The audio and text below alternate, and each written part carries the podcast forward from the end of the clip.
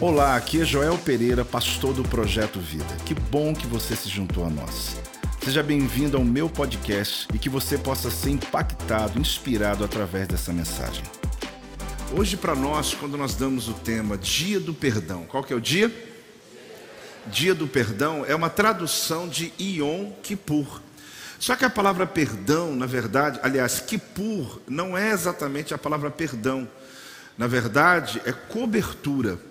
Só que se traduz como perdão porque é como uma cobertura sobre o nosso pecado. Hoje em Israel, se nós estivéssemos vivendo na época que havia o altar, havia o templo, claro, na terra, na terra, porque ele tinha a essência de Deus para poder representar, diferente de hoje, apesar da gente ter a figura do apóstolo, do pastor, do líder de célula, mas o Espírito que está em mim também está em você, amém? Por que, que é diferente hoje? Porque eu posso te influenciar, mas eu não sou um único representante. Você tem Deus em você e você se move. Só que no Antigo Testamento não era assim. Quem está entendendo?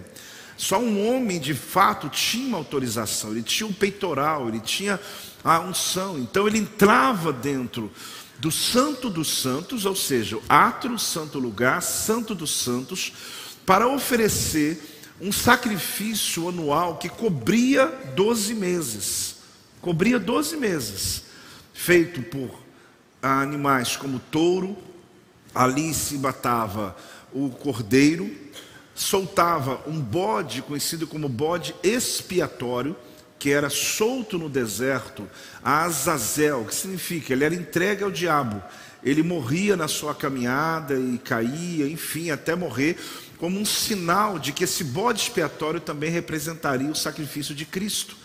E ali se pegava do sangue de um que se matava no, no átrio e aspergia por sete vezes em cima do propiciatório.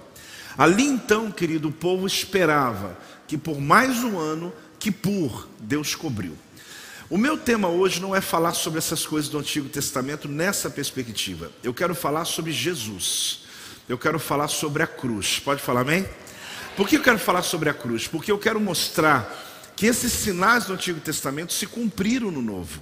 E não adianta você conhecer da cultura de Israel se você não conhecer o que a Bíblia fala hoje sobre a bênção que cobre a nossa vida, não só por um ano, mas pela eternidade.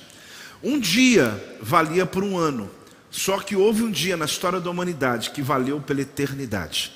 Não só cobriu o dia, um ano, mas cobriu o passado, cobriu o presente e cobriu o futuro.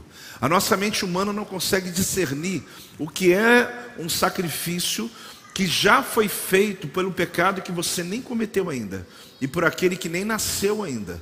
Que Deus já na cruz do Calvário, quando Cristo morreu por nós, ele foi o sacrifício final.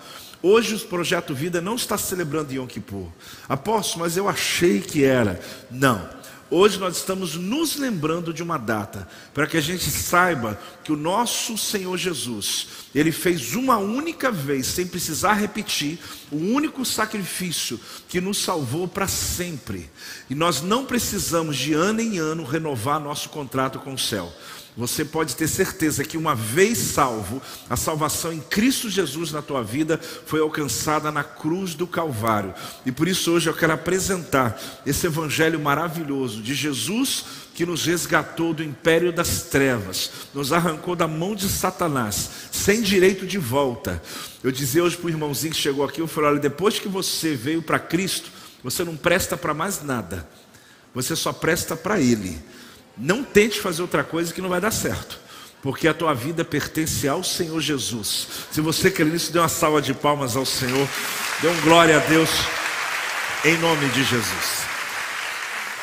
Aqueles que estão em casa, é importante você, ok, curtir, né? mandar esse link para tanta gente e, claro, vivenciar essa experiência que a gente está fazendo aqui juntos.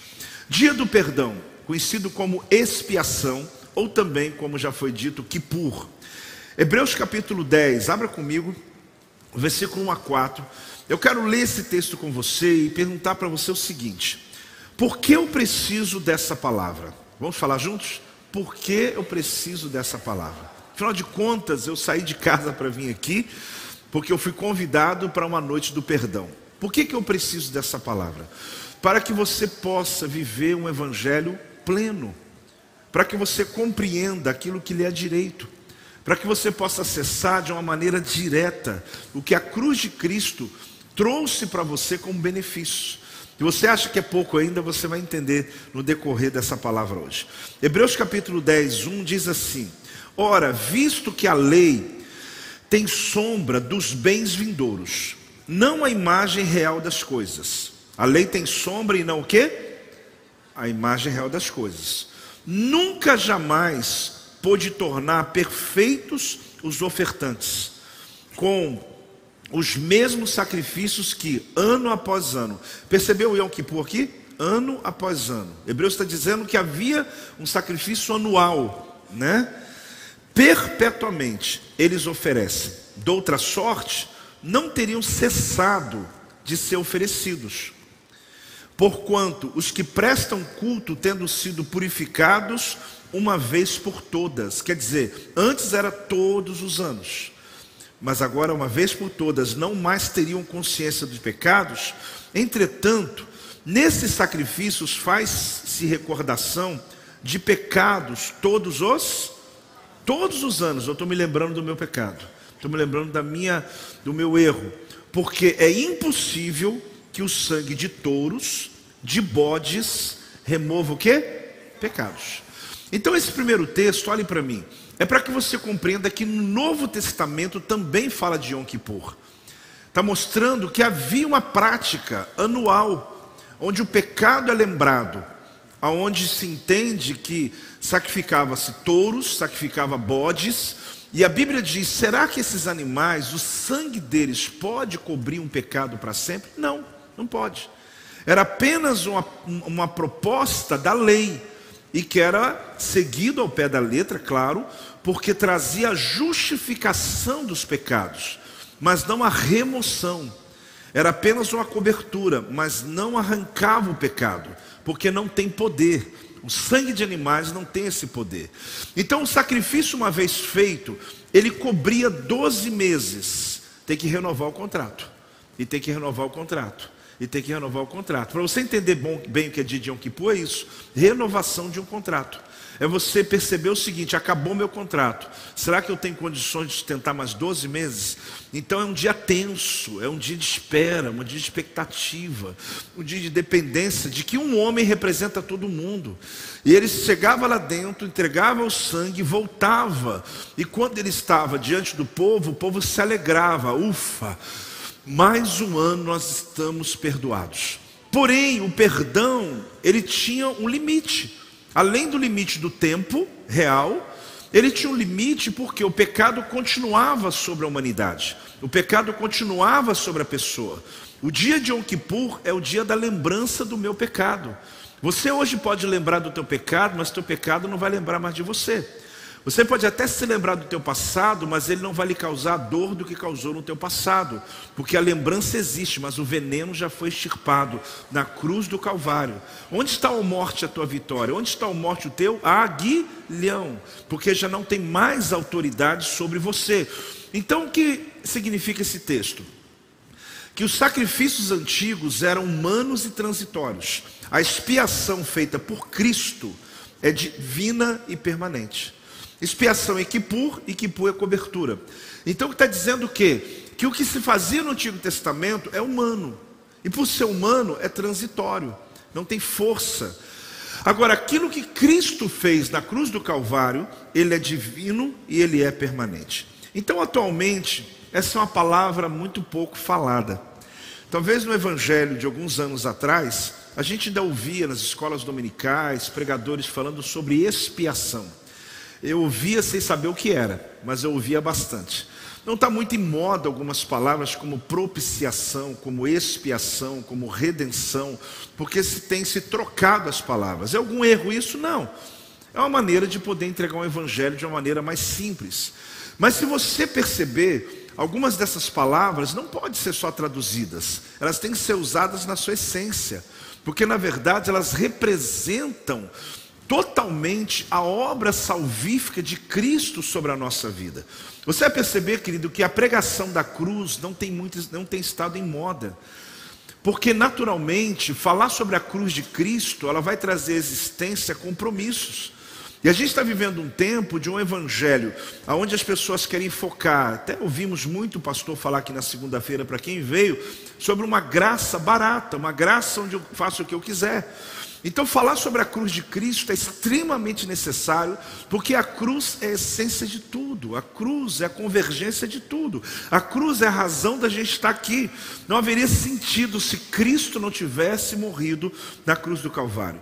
Então, o seu significado aponta para um relacionamento com Deus, entre Deus e o pecador, no qual os dois são levados a um só nível de relacionamento, que é chamado a reconciliação.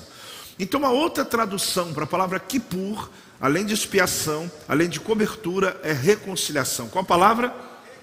Agora ela acontece como? Por meio da cruz, onde Deus e o pecador, eles se reconciliaram. É interessante quando a gente acessa esses ensinos, porque eles parecem ser tão simples e comuns como se todo mundo já soubesse. Mas acredite, muitas pessoas têm andado com Deus e talvez saiba que Davi matou Golias, saiba que Elias orou no monte e caiu fogo do céu, saiba sobre a arca de Noé, mas talvez não reconheça exatamente o que significa Jesus ter morrido na cruz do Calvário por você. Que quando esse entendimento entra no teu espírito, não só no teu intelecto, mas vem como nível de fé, você consegue viver uma vida com mais plenitude diante de alguns níveis de ansiedade, de dor, de angústia, de aceleração, de medo do futuro, aonde você reconhece que você tem sobre a tua vida a proteção do sangue do Cordeiro. E você, se não sabe o suficiente, essa reunião de hoje é tremenda para você, porque Deus lhe trouxe aqui para encharcar você de uma convicção que o inferno não quer que você saiba, porque essa certeza vai firmar os teus pés no evangelho forte, firme, corajoso, uma fé genuína. Tem alguém aí recebendo em nome de Jesus? Graças a Deus, graças a Deus, graças a Deus. Existe uma diferença entre a palavra hebraica, expiação, encontrada no Antigo Testamento, com o mesmo entendimento da palavra no grego no Novo Testamento, até pela mudança que acontece de céu. Um sacrifício que servia para um ano agora um sacrifício que vale pela eternidade. Então, em hebraico, a palavra Kippur significa cobertura. O dia da reparação. Era um dia, como conhecido, o dia da cobertura pelos sacrifícios oferecidos naquele dia pelo pecado das pessoas. Então, esse é considerado, como eu te falei, o dia mais sagrado, o dia mais importante do ano. Só que algumas coisas são importantes você saber. A primeira delas, tudo que você fizer não será o suficiente. Fala comigo, tudo que você fizer. O que, que mostra para nós quando nós acionamos esse entendimento lá do Antigo Testamento que se cumpriu no Novo Testamento? Que o empenho, querido, que você pode ter muito grande de poder agradar a Deus com a tua vida, como era feito naquele tempo sacrifícios de animais, de touros, o indivíduo aumentava a quantidade de sacrifício. Salomão, na inauguração do templo, foram milhares de animais sendo mortos, porque ele queria mostrar a sua entrega total a Deus. Nunca será o suficiente. Não tem como ter a quantidade de sacrifícios na terra, de entrega financeira, de entrega pessoal, que pudesse dar ao homem mais do que um ano, e que não era tirar e apenas cobri-lo, para que ele pudesse ter paz por mais um ano.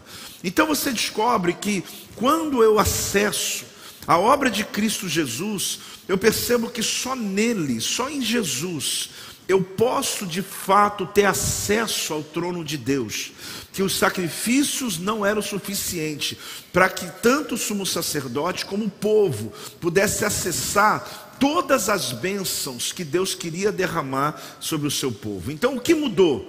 Cobertos, mas apenas por um ano. Fala comigo, cobertos, mas apenas por um ano. No ano seguinte, na mesma época, as transgressões tinham que ser cobertas de novo.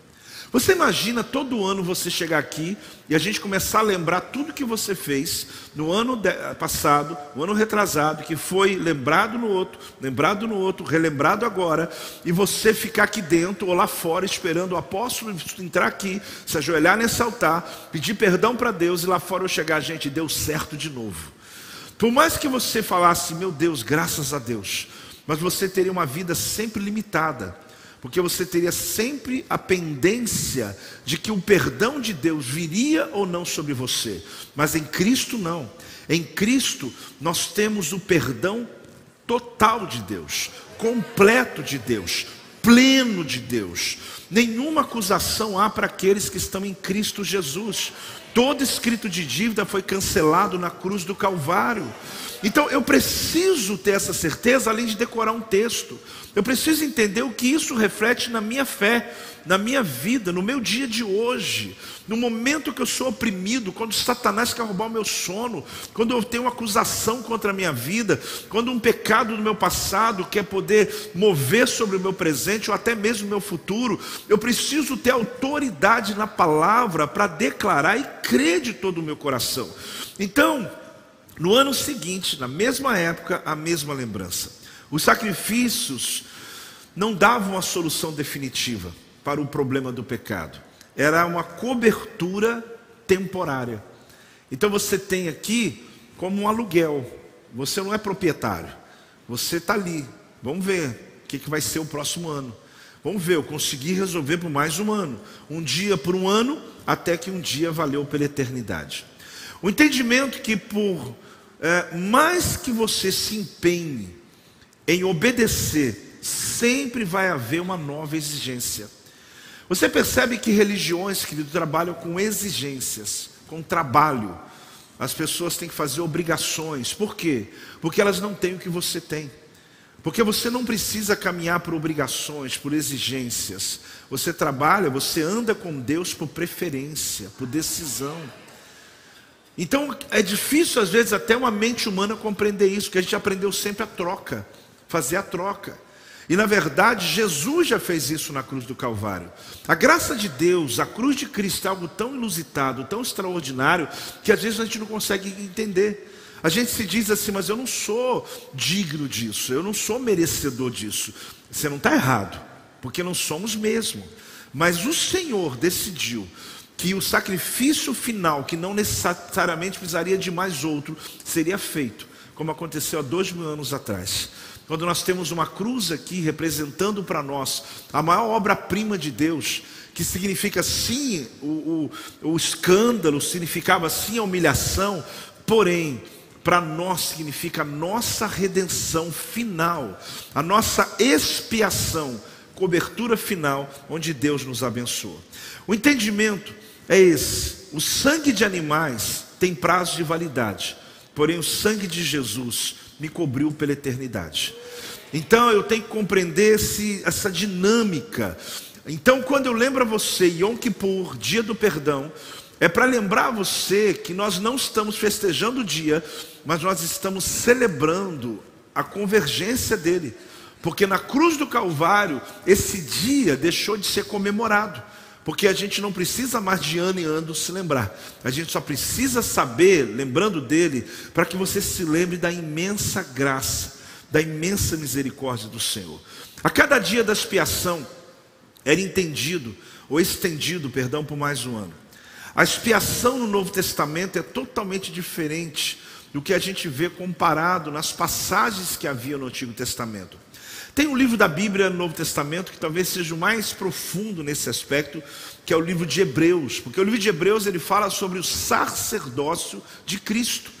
Ele põe o próprio Cristo como sacerdote. Espera aí, apóstolo, mas não era o sacerdote que entrava no Santo dos Santos? Então será que Jesus, que é o próprio Deus, entrou no Santo dos Santos como sacerdote? Sim. Ele entra como sumo sacerdote, só que não para oferecer um sacrifício, para ser o próprio sacrifício. E por isso a atitude dele mexeu no reino espiritual, quebrando todo escrito de dívida, como disse, o salário do pecado é a morte, mas nós recebemos o dom gratuito de Deus, a vida eterna, através do ato que Jesus realizou. Então o livro ele aborda muito esse aspecto. Por isso olhe bem, Hebreus capítulo 10, de 3 a 4, fala assim: Entretanto, nesses sacrifícios faz-se recordação de pecados todos os anos. Já lemos agora, só lembrando, porque é impossível que o sangue de touros e de bodes remova o que? Pecado. Então ele removeu o pecado. Fala comigo.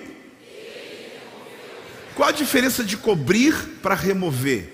Ele levantou o pecado da terra, ele tirou o pecado da terra. Ele não só cobriu com sangue de animais, mas ele tirou a força do pecado. Então, entende aqui o seguinte: que nesses sacrifícios, a cada ano, se fazia a comemoração do pecado. Por quê? Uma vez ao ano eu tenho que receber de Deus a absorção do que eu fiz. Mas nunca tirava o pecado do mundo, longe de arrancar o pecado do mundo. O sacrifício lembrava o povo acerca do que aconteceu do passado. Porque é impossível, o autor diz novamente, é impossível que o sangue de touros, sangue de bodes, possa tirar algum nível de pecado. Hebreus capítulo 9, versículo 26. Olha o que diz essa escritura. Hoje eu vou ler alguns textos, eu quero que você preste atenção. Ora, nesse caso, seria necessário que ele tivesse morrido o quê? Entende isso? Se a gente estivesse fazendo o mesmo rito, Jesus teria que morrer por você todo ano. Jesus teria que morrer por você a cada vez que você pecasse.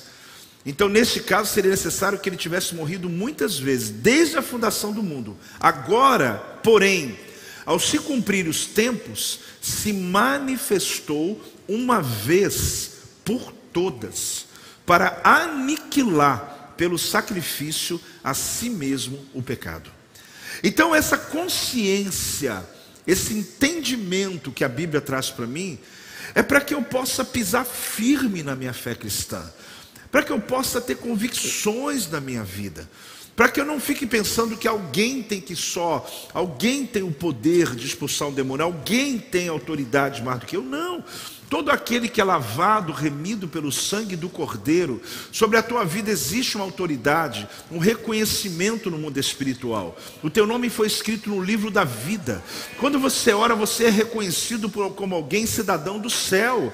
Então, imediatamente, os demônios reconhecem, os anjos reconhecem que tua voz que é exatamente a digital do reino do Espírito, é a tua voz, ela é reconhecida quando você clama como um filho de Deus. Então você precisa sair de hoje aqui dessa reunião mais convicto ainda da autoridade que lhe foi dada em Cristo Jesus na cruz do Calvário. O assunto principal aqui é tirar a iniquidade e não cobri-la. Kippur é cobrir. Yom Kippur, dia do perdão, se cobriu o pecado. Porém, quando você entende a obra de Jesus, você descobre que o assunto principal é tirar. Porque em Hebreus mostra para nós esse respeito quando o autor fala do que foi consumado com a morte de Jesus, num contraste direto do que acontecia no Antigo Testamento. Na segunda parte do texto desse verso, o autor menciona Jesus, mas agora na consumação dos séculos. Ele está mostrando que a obra salvífica ela atinge o passado, o presente e o futuro. Uma vez se manifestou para aniquilar o pecado pelo sacrifício de si mesmo. Quando Jesus ofereceu a si mesmo, ele ofereceu a si mesmo. O sumo sacerdote entrava dentro do Santo dos Santos com o sangue do animal, mas ele saía de lá vivo. Por quê? porque ele não tinha como, através da morte dele, fazer qualquer coisa pelo povo.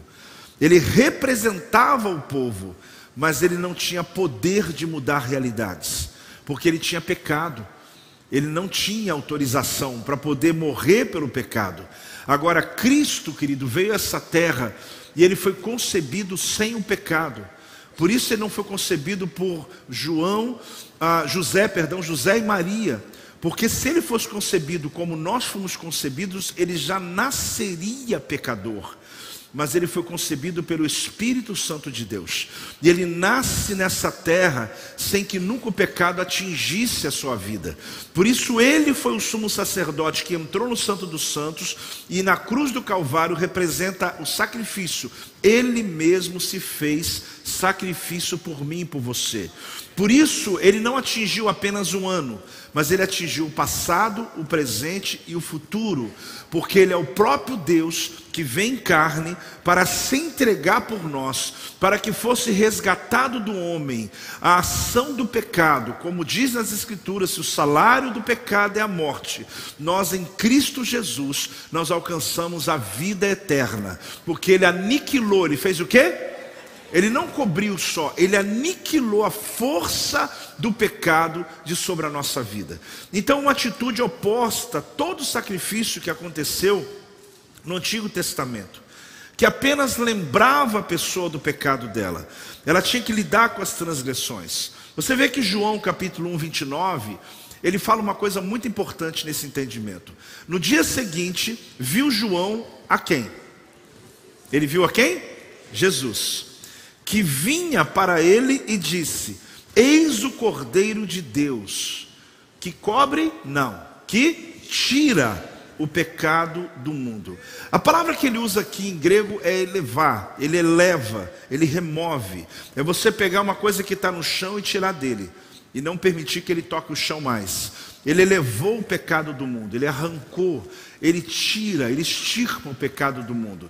Então nós estamos falando mais de cobertura, nós estamos falando de remoção. A obra de Cristo na tua vida é de remoção, é de tirar, é de apagar, é de cancelar. Cancelar escrito de dívida é lembrar que não há mais dívida espiritual. É você orar livre, com o teu peito aberto. O Satanás pode tentar lhe acusar sobre o teu passado, mas na verdade ele não está entendendo nada, porque Jesus já removeu, já lhe deu essa autoridade. Por isso nós alcançamos a salvação plena, não anual. Nós não somos religiosos pagando prenda mensal ou anual. Nós não ficamos vivendo uma religião onde você tem que cumprir obrigações ou trabalho ou sacrifícios ou fazer qualquer tipo de coisa nesse aspecto para garantir a tua salvação. Por isso que existe essa ação religiosa que cai muito bem para algumas pessoas, porque eles se sentem tão pecadores que eles querem fazer processos naturais para alcançar a sua salvação. Mas a salvação, querido, ela é de graça. Ela não, não vem pelas obras para que ninguém o quê? Se glorie, para que ninguém diga assim, eu sou salvo porque eu sou bonzinho. Não, eu sou salvo porque Cristo Jesus é a minha salvação, Ele é a minha cobertura. Então em João ele fala sobre isso, né? ele apresenta Jesus e diz: Ele é o Cordeiro de Deus que tira, arranca o pecado do mundo. Você percebe o seguinte: isso difere do Antigo Testamento.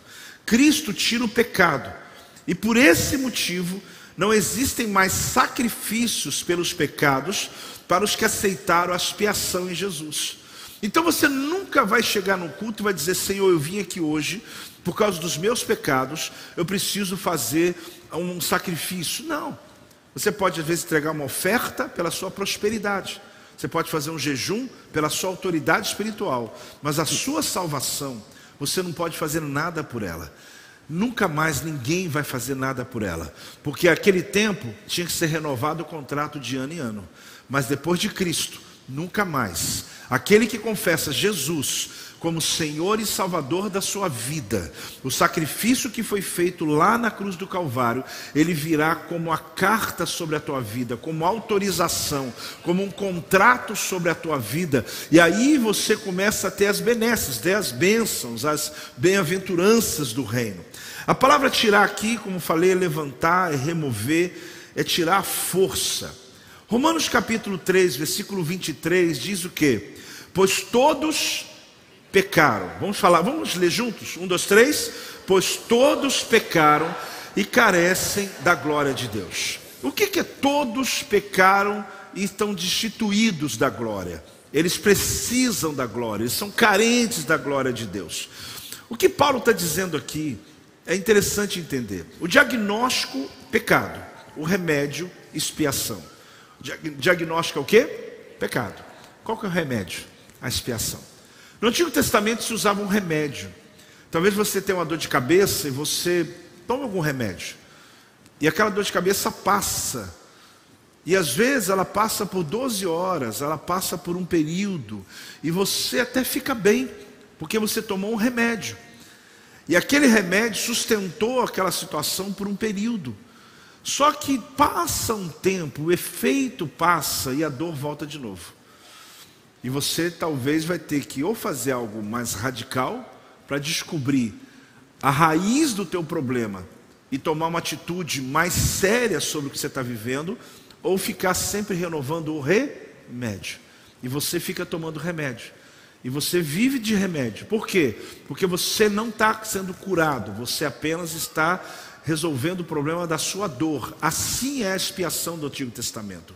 É um remédio que dura 12 meses, mas que quando o efeito tem que novamente tomar.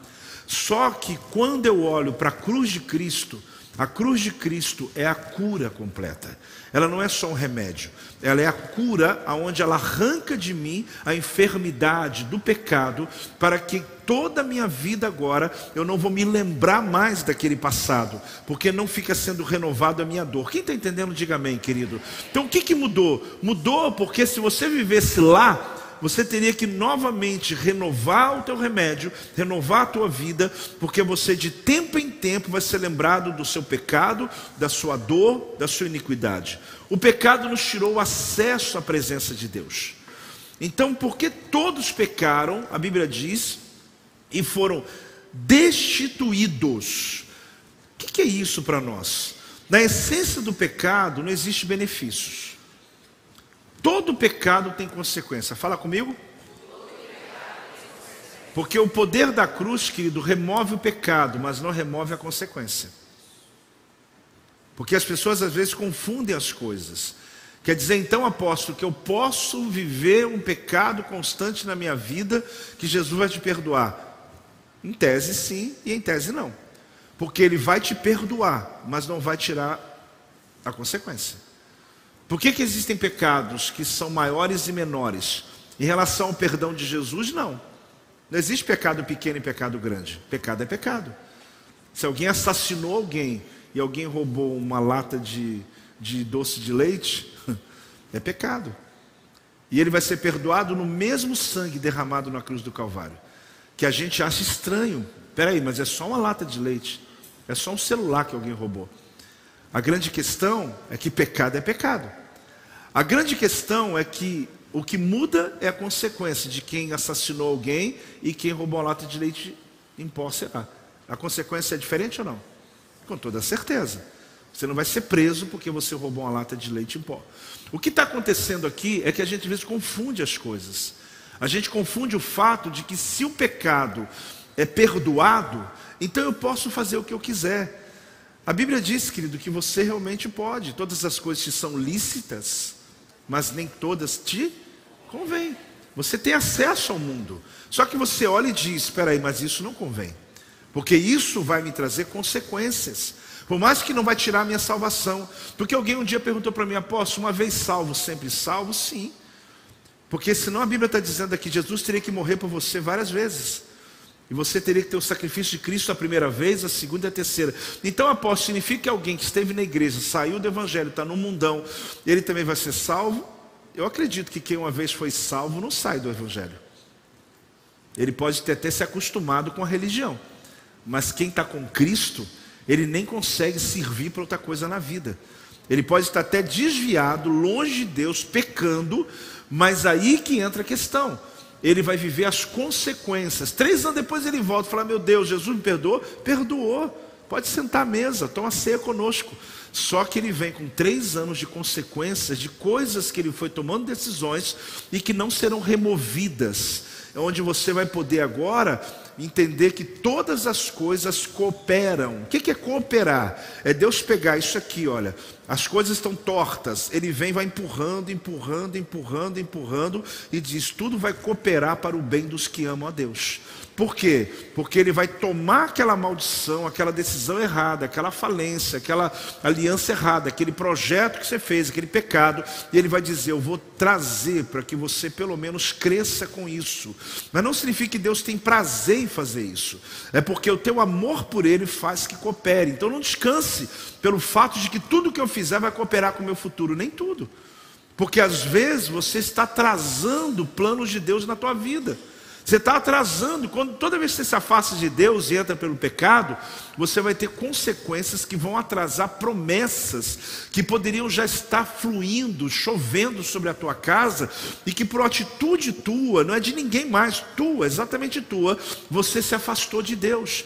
Mas quando eu me confesso a Deus, Ele me perdoa. Olhe para mim, perdoa. Ele perdoa todos os pecados. Essa é a obra da cruz de Cristo. Isso que me apaixona por Jesus. Isso me apaixona pelo Evangelho de Jesus. Mas eu volto a dizer: isso não lhe dá um cartão de crédito chamado expiação, que você diz é sem limite, então eu vou ficar aqui, ó, e passa, e passa, e passa. Já que ele é sem limite, já que Deus perdoa tudo, e passa. Cuidado que chega a duplicata que são as consequências das decisões que você vai tomando. Eu preciso transformar essa palavra sim no estudo bíblico hoje, porque falar sobre cruz é trazer a doutrina da cruz, é trazer a doutrina do que chama na teologia a ramatologia, que é a doutrina do pecado, onde se fala a respeito de um tema que faz parte da vida da gente o tempo inteiro. Só que aqui, o que diz? Se na essência o pecado não tem benefício, pecar não é necessariamente cometer um crime terrível. Preste atenção. Pecar é tirar o lugar de Deus em nossa vida, retendo a glória que lhe é devida por todas as suas criaturas.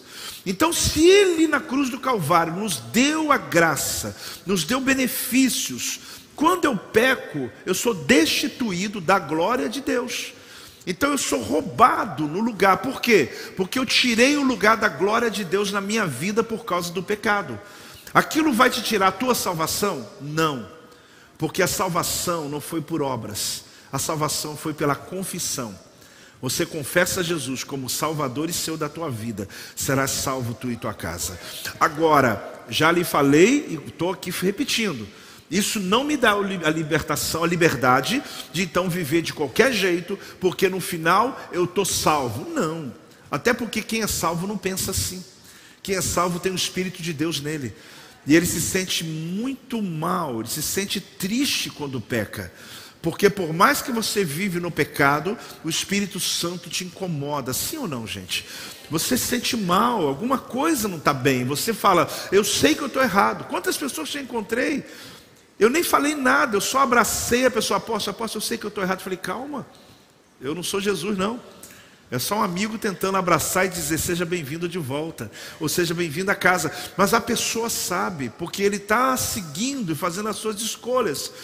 Então, pecar é exatamente isso. Logo que entendemos a condição humana dessa forma, atestamos a verdade das palavras de Paulo.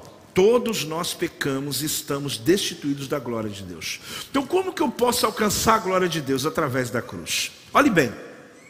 Hebreus capítulo 7, versículo 27. Quem está comigo, diga amém. Ou minha voz está te embalando, você está dormindo? Não, né? Não, acorda aí, acorda aí. Hebreus, 20, Hebreus 7, 27. Que não tem necessidade como sumo sacerdote. Você vai perceber aqui que mostra o seguinte, em Hebreus. Que não tem necessidade, como sumo sacerdote, de oferecer todos os dias sacrifícios.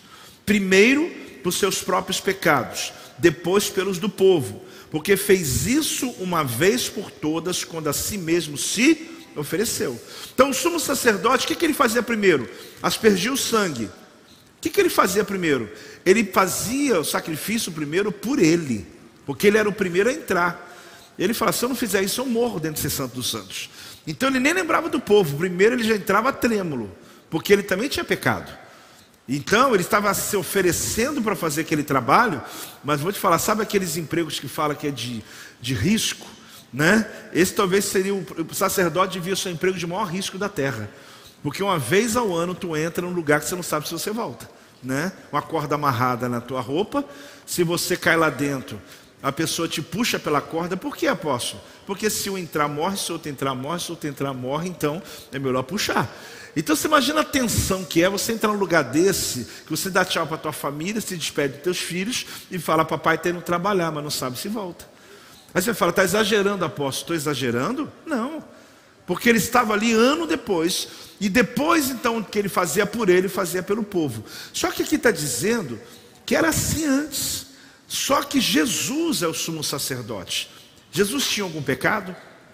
Então quando ele entrou lá dentro, não havia possibilidade de que aquele sacrifício não fosse aceito, porque ele era o próprio Senhor que estava entrando como homem, sim. Jesus era homem, porque ele veio à terra, se, se, moveu como homem, só que ele entra sem ter feito, cometido um pecado.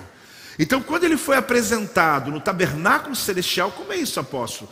Por quê? Porque o tabernáculo da terra é a sombra, você viu no texto inteiro lá atrás? É a sombra do que tem no céu. Então, se é uma sombra, é apenas uma representação. Só que quando Jesus está na cruz do Calvário, no céu ele está no Santo dos Santos. Ele está se apresentando como o Cordeiro de Deus que tira o pecado do mundo. E quando ele morre, foi reconhecido no céu não havia pecado sobre ele, e por isso o sacrifício dele não precisa ser mais repetido. Ali ele alcançou. Satanás perdeu, porque achou que estava matando o próprio Deus, tirando a força do Evangelho, mas na verdade Jesus estava trazendo para nós a eternidade salva através de uma única confissão: Jesus é meu Senhor, é meu Salvador. Você é para uma pensar, querido, que coisa tremenda que você tem extraordinária. Que convicção é essa? De que, mesmo diante da morte, da dor, da dificuldade, do sofrimento dessa terra, que você possa estar vivendo. Apóstolo, não está sendo fácil para mim. Ok, mas você tem uma certeza dentro de você de que não importa o que vai acontecer, a sua vida já está ganha na cruz do Calvário, o teu nome já está escrito no livro da vida. Apóstolo, mas eu não quero morrer. Sim, a gente não quer, nós queremos viver. Mas sabe o que é isso? Você tem uma certeza. Se em algum momento você está passando pelo dia mal, você vai dizer: Senhor, eu sei que a minha vida é tua. Eu sei que o Senhor tem o melhor para mim. O Senhor tem me dado o melhor nessa terra, mas o melhor vai ser na tua presença, porque alcancei em Cristo Jesus. Então, esse texto fala o quê? Que a palavra aqui que ele usa oferecer refere-se a essa ocasião que os sacerdotes realizavam sacrifício. Entretanto, na cruz, Jesus ofereceu a si mesmo. O que, que isso quer dizer? Que ele foi tanto o sacerdote como também o sacrifício.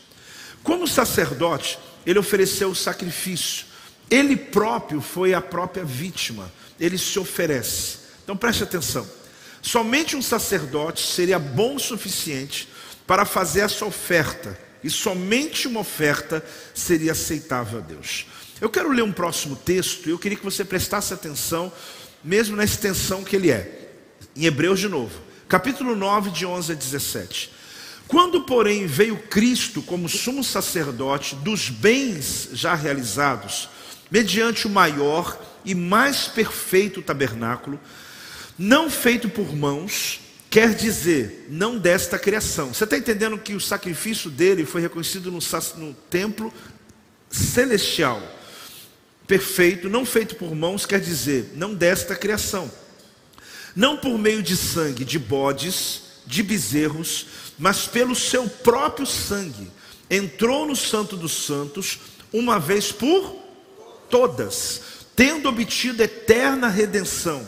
Portanto, se o sangue de bodes e de touros e a cinza de uma novilha, aspergidos sobre os contaminados, os sacrificam quanto à purificação da, perdão, os santificam quanto à purificação da carne, muito mais o sangue de Cristo, que pelo Espírito eterno a si mesmo se ofereceu sem mácula a Deus. Purificará nosso que? Consciência de obras mortas, para servirmos ao Deus vivo. Por isso mesmo, ele é o mediador da nova aliança, a fim de que, intervindo a morte para a remissão das transgressões que havia sobre a primeira aliança, recebam a promessa da eterna herança, aqueles que têm sido chamados, nós, porque onde há testamento, é necessário que intervenha a morte do testador. Se você tem uma herança, você só recebe quando aquele que deu herança morre. Então ele está dizendo: se tem um testamento, ele só vai ter valor quando o testador morre. Então ele está mostrando o que? Pois um testamento só é confirmado no caso de mortos, visto que de maneira nenhuma tem força de lei enquanto vive o testador. Então Jesus nos deu um testamento. Ele foi o próprio que morreu. Quando ele morreu, tudo que ele trouxe como herança se tornou minha herança. Ele veio do céu como herança do céu, única dele, filho unigênito do próprio Deus na terra. Ele traz para nós uma herança celestial que é a vida eterna. Deixa eu tentar te localizar. Quando Moisés morre, quando Abraão morre, quando Davi morre, estou falando de homens que andaram com Deus. Eles foram para onde? Para o Hades. Quando Golias morreu, quando, vamos falar de outra pessoa que andou sem Deus, quando alguém do Antigo Testamento, que Senaqueribe, Nabucodonosor, homens que adoraram outros deuses, morreram, foram para onde? Hades, seio de Abraão, que é conhecido na Bíblia. Havia um abismo que os separava, mas eles estavam no mesmo lugar, um lugar onde a chave estava na mão do diabo. Tudo bem que Abraão estava num lugar feliz, mas não era o céu. Agora, quando Cristo vem com o testamento, é o testamento de uma vida eterna. Só que esse testamento só tem valor o dia que morre aquele que atestou. Então, a morte na cruz do Calvário nos deu um documento o escrito de dívida lhe foi tirado. Você apresenta no reino espiritual. Quando Satanás vem até você, ele sabe que você é um herdeiro. E ele diz: Eu não posso mexer com esse, porque esse aqui reina em vida. Ele é um herdeiro direto do próprio Cristo, que deu a ele um testamento, que ele é herdeiro da eternidade. Então o inferno nunca mais pode tocar em você, na tua salvação. Você pode passar por aflições, passar por dores, passar por dificuldade, mas o Senhor já lhe deu vitória sobre todas essas coisas, porque ele morreu na cruz do Calvário. Você hoje é o herdeiro da nova aliança em Cristo Jesus. Tem alguém entendendo isso? Dá uma salva de palmas ao Senhor. Dá um glória a Deus aí em nome de Jesus. Então o que, que eu preciso entender? Quem está entendendo de verdade, amém? O que, que eu preciso entender? Não vai repetir. Jesus não vai morrer de novo. Ninguém vai morrer por você. Nenhum sacrifício que você faça pode te dar salvação. Você pode tomar atitudes bíblicas que pode lhe trazer vida abundante, sim ou não? Sim. Por quê? Porque Jesus, a pessoa de Jesus te salvou, mas os princípios de Jesus te prosperam. A salvação ninguém te tira, porque você foi salvo pela fé em Cristo Jesus. Agora, uma pessoa pode ser salva e viver uma vida de escassez? Sim ou não? Sim. Nossa próxima pro projeto aqui, que vai começar na próxima quarta, vai ser maravilhoso. No domingo a gente vai começar a falar sobre isso. E vai te mostrar sobre o que é uma pessoa que vive sobre a mente de escassez e que é uma pessoa que tem uma vida de prosperidade. Você vai entender isso nas Escrituras. Por quê? Porque eu posso ser salvo, mas miserável. Eu posso ser salvo e posso estar passando necessidade. Eu posso ser salvo e estar sendo oprimido pelo inferno. Por quê? Porque a salvação foi alcançada pela fé, pela minha confissão. Só que o pecado tem consequências. Que a salvação em Cristo Jesus tirou a força do pecado, mas as consequências, elas continuam sendo minhas, enquanto eu estiver aqui nessa terra. Está complicado ou está entendendo isso?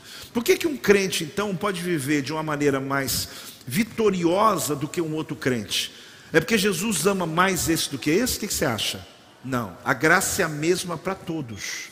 Só que aquele crente, ele pode acessar o reino através de princípios do reino, aonde o princípio da semeadura e colheita, não pense só em dinheiro, pense no todo. Desde o que você fala, desde o que você faz, da maneira que você vive, dos amigos que você tem, de tudo, das escolhas que você faz na tua vida. Isso vai determinar o estilo de vida que você tem aqui na terra.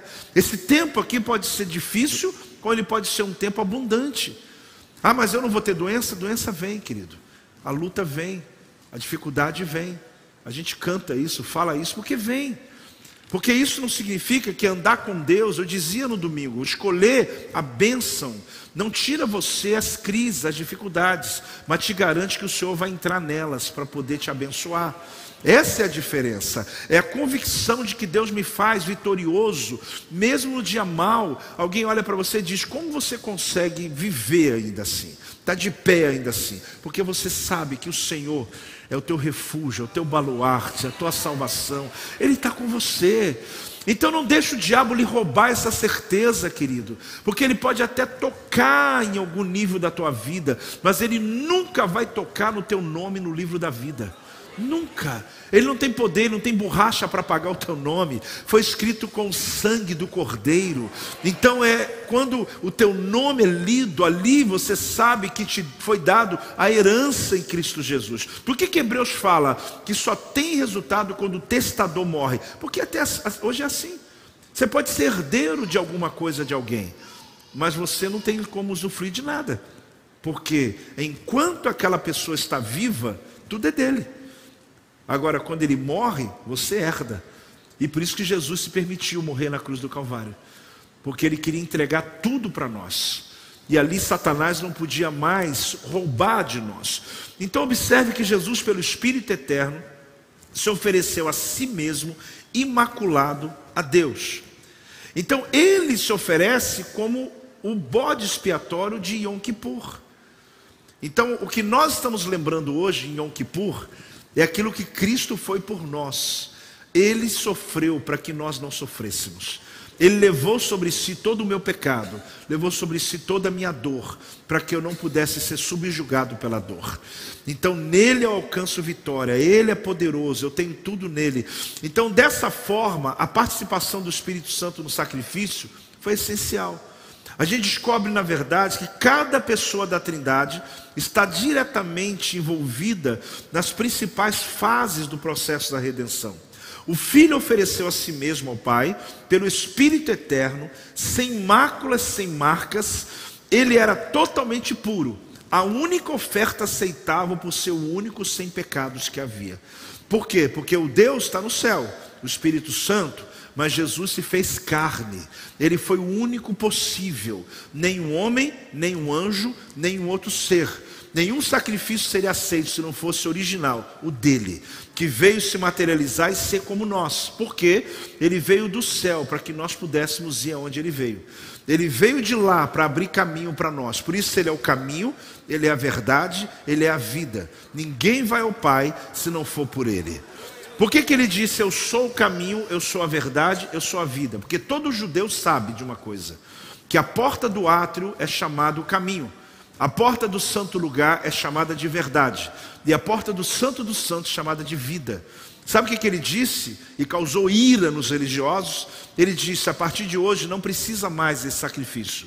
A partir de hoje, ou a partir do momento que eu me entrego, eu serei o único acesso. Eu sou a porta do átrio, eu sou a porta do santo lugar, eu sou a porta do santo dos santos. Ninguém mais, sacrifício de touro, sacrifício de animal, o que for, não terá mais autoridade, porque ele é o único entregue sacrifício que poderia ser aceito tanto no céu como também no inferno, que não pôde ser questionado por ninguém. Está aqui o atestado, está aqui o testamento. Então, a partir de hoje, Satanás me entrega a chave do Hades. Aí a Bíblia diz que na morte dele os mortos ressuscitaram. Quem são esses? Aqueles que morreram no passado e foram justificados pela lei. Como que Abraão foi salvo, querido? Através de Jesus? Não. Jesus não havia morrido na cruz do Calvário ele foi justificado pelos sacrifícios de animais, aonde ele não tinha acesso ao céu ainda, porque o salário do pecado é a morte, a chave estava na mão de Satanás. Quando Jesus morreu, eu já falei por muitas vezes, mas hoje é importante você se lembrar. Ele só ressuscitou três dias depois, por quê? Ele tinha umas contas para acertar com o diabo no inferno. Ele entrou no inferno, tomou a chave do inferno e da morte, mostrou. Eu vou pregar agora na, na nosso é, tabernáculo o tema querigma. E ali você vai entender. Ele foi lá e pregou aos espíritos que estavam em prisão. Pregação não das boas novas, querigma. Ele foi avisar lembrá-los. Eu vim mostrar para vocês que eu venci. Me dá a chave aqui. Aí o demônio foi tentar prendê-lo, que corrente cai. Tentar segurar, não consegue segurá-lo. Nenhuma cadeia prendeu, porque ele não tinha pecado. E ele morreu e foi o próprio sacrifício por nós. Então ele entrou sem que ninguém pudesse tocá-lo. Ele entrou na toca do diabo sem que ninguém pudesse nem chegar perto dele. Porque enquanto ele andava, os demônios tinham que fugir. Por quê? Porque eu estou lhe falando, querido, porque todo escrito de dívida foi arrancado. E ele chega diante do diabo e faz o que? Expôs o diabo publicamente. O que, que é isso? Mandou ele descer colocou ele no meio de todos os demônios e falou: a patente que você tem vai ser rebaixada, a chave pode me entregar, as portas do inferno não vão mais poder se fechar agora. Quando a igreja orar, o inferno tem que abrir as portas, porque agora só vai para o inferno se você quiser, porque hoje você tem autoridade para arrancar as vidas que estão indo para o inferno através de uma única chamada, o sangue do Cordeiro, que nos livra de todo mal. Satanás perdeu a sua autoridade, perdeu a chave da casa dele, Jesus entregou a chave à igreja e disse: As portas do inferno não vão prevalecer contra vocês. Se você estiver ligando na terra, o que eu já liguei no céu, tudo que vocês orarem em meu nome, eu vou descer, eu vou mover sobre a tua causa. Tudo isso alcançado na cruz de Cristo. Pode celebrar em nome de Jesus. Ah, mais alto em nome de Jesus.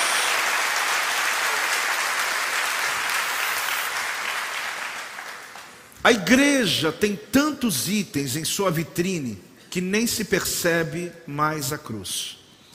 Quando eu falo esse respeito, eu faço com lamento. O Evangelho está sendo pregado, gente, acredite, no mundo todo. Mas está se perdendo a essência que você precisa hoje aqui trazer para você.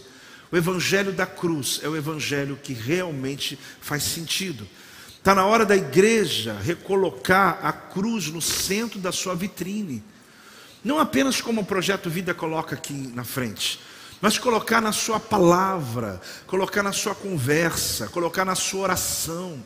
Se lembrar que você não está no lugar de autoajuda, que apenas você está falando palavras bonitas para acalmar a tua alma. Use o poder da cruz do, do Calvário. Quando você orar, vai dizer em nome de Jesus, Satanás arreda. Jesus morreu na cruz do Calvário pela minha vida. Toda enfermidade levada na cruz do Calvário. Não economize, porque há poder quando você declara, quando você lembra o contrato que Satanás sabe muito bem, quando você abre o seu entendimento que muito cristão não tem hoje.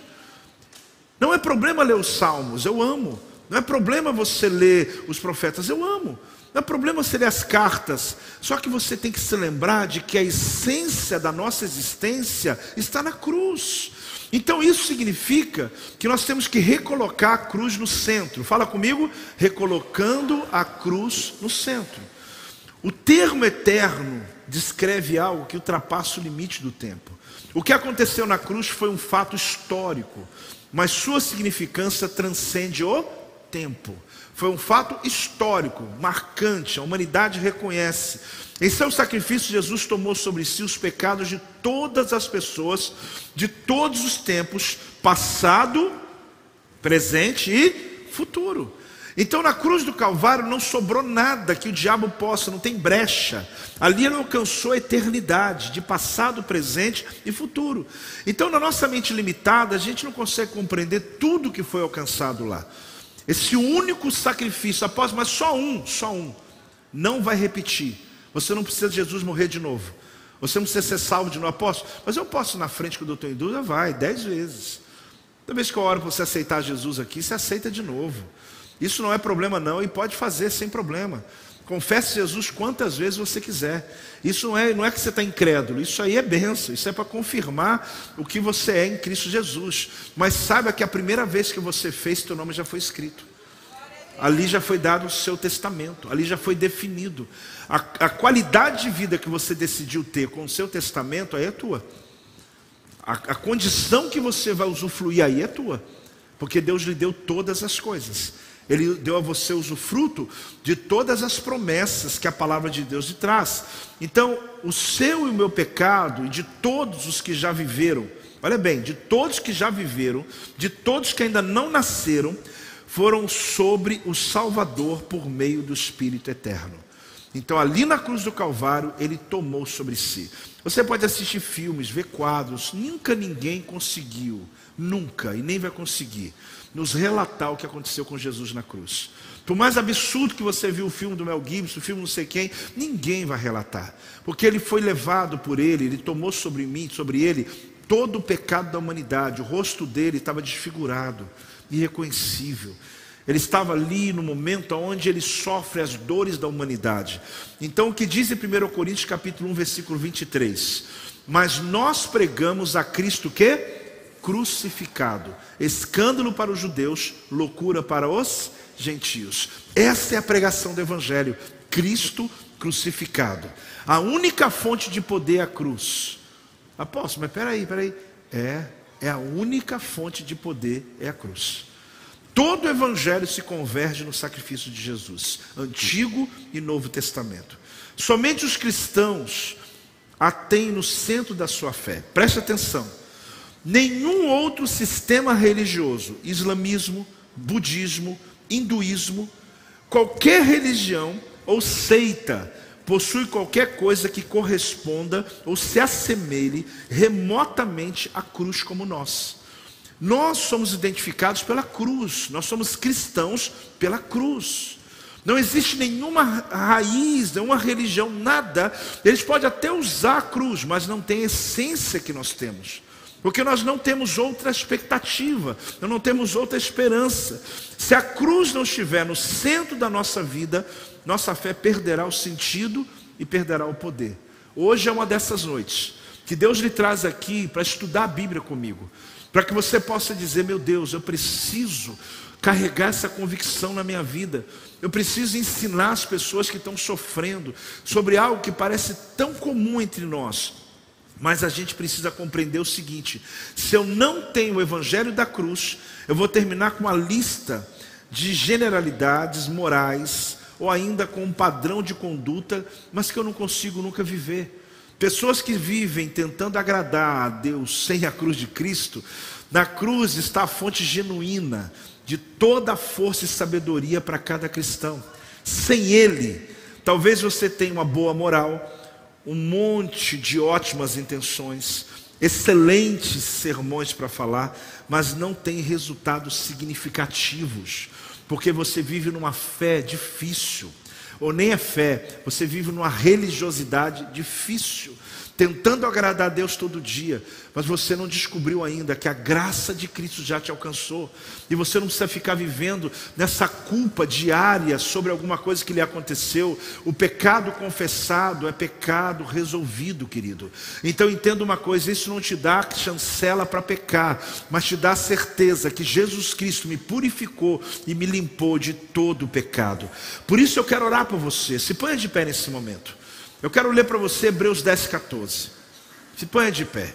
Porque com uma única oferta aperfeiçoou para sempre quantos estão sendo que santificados. Olha o texto comigo, vamos lá.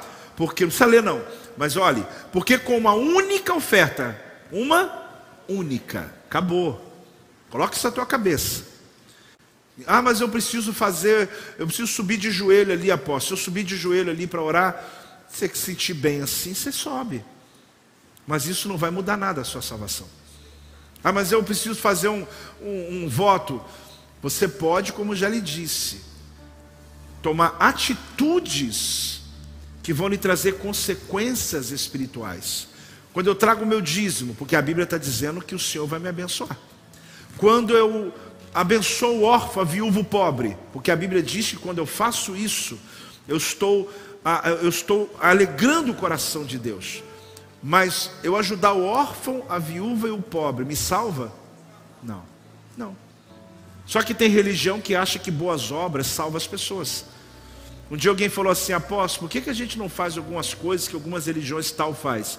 Eu falei, porque se a minha religião ou a minha fé fosse baseada nisso, eu ia fazer. Eu ia fazer boas obras, não que eu não faça boas obras. Só que eu não estou fazendo boas obras para ser salvo. Estou fazendo boas obras porque eu sou salvo. Agora, se eu estou fazendo por uma troca, é, meu irmão, claro que ia fazer. A Bíblia fala que você pode vender tudo que você tem, dar para os pobres.